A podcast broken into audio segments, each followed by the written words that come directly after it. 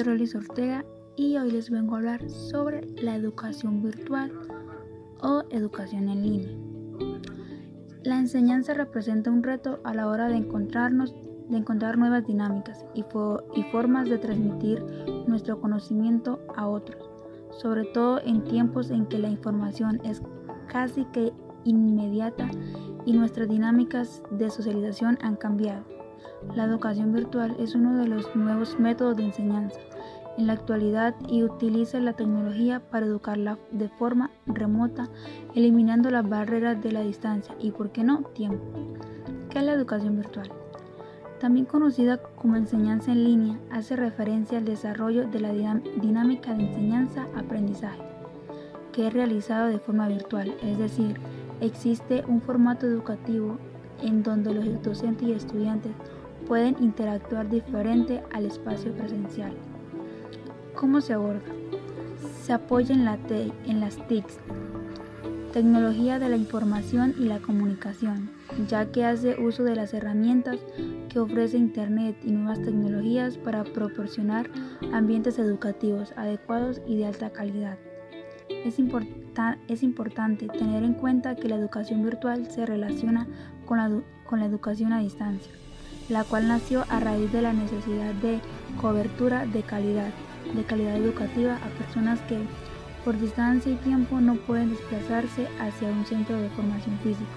La educación virtual complementa a este tipo de modalidad académica, ya que mejora las dinámicas de formación de los estudiantes y le ofrece mayor apoyo a los docentes para el desarrollo y seguimiento académico de los alumnos a cargo. Ventajas y desventajas de la educación virtual.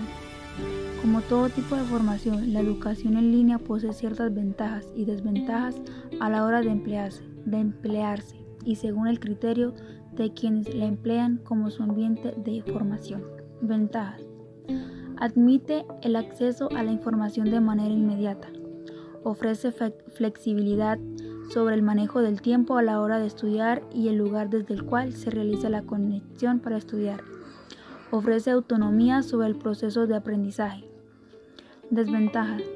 Si eres una persona cuyo proceso de aprendizaje se facilita con el acompañamiento presencial y posee problemas de concentración, tal vez la educación en línea no sea tan funcional para ti. Dado que la educación virtual no conoce barreras geográficas y podemos acceder a a programas de formación internacionales en muchos países y según la legalización en este aspecto, hay fallas a la hora de validar los títulos obtenidos. Por ello es importante que revises el tipo de validación educativa que tu país admite para evitar futuros inconvenientes. El aprendizaje en línea no elimina otros tipos de enseñanza, ni debería anularlos pues debe integrarse a los múltiples estilos de aprendizaje que puede tener una persona. De esta manera se puede apuntar a un aprendizaje global, un aprendizaje en el que cada quien alcanza sus metas a su propio ritmo y forma de aprender. La enseñanza en línea es hoy en día el estilo de educación más común y podemos hacer uso de este para acercarnos a nuestros estudiantes y atender a sus necesidades. No hay que cerrarse a esta posibilidad de aprender, al contrario, es importante conocer las dinámicas, se mueven allí para ofrecer o recibir conocimientos. ¿Cuáles son los peligros de la educación virtual? La calidad de la educación puede reducirse si no existe una buena comunicación entre el profesor y el alumno. Requiere más trabajo de lo acostumbrado. Puede existir una baja calidad de los recursos utilizados para dicha educación, falta de socialización y en consecuencia el aislamiento del individuo. ¿Por qué estudiar de manera virtual? La educación virtual integra personas que se encuentran alejadas geográficamente para que de esta manera pueda continuar sus estudios. Con los, con los estudios virtuales podrás estar en contacto con ellas y acceder a foros y grupos de estudio de tus compañeros. ¿Qué, beneficios tiene la educación a distancia o virtual? Flexibilidad. Se puede estudiar desde cualquier lugar sin necesidad de desplazarse. Costos accesibles. Los cursos privados en línea suelen ser más accesibles que los presenciales. Aprendizaje activo. se facilita la expresión de ideas y los estudiantes incrementan su participación. ¿Qué ofrece la educación a distancia?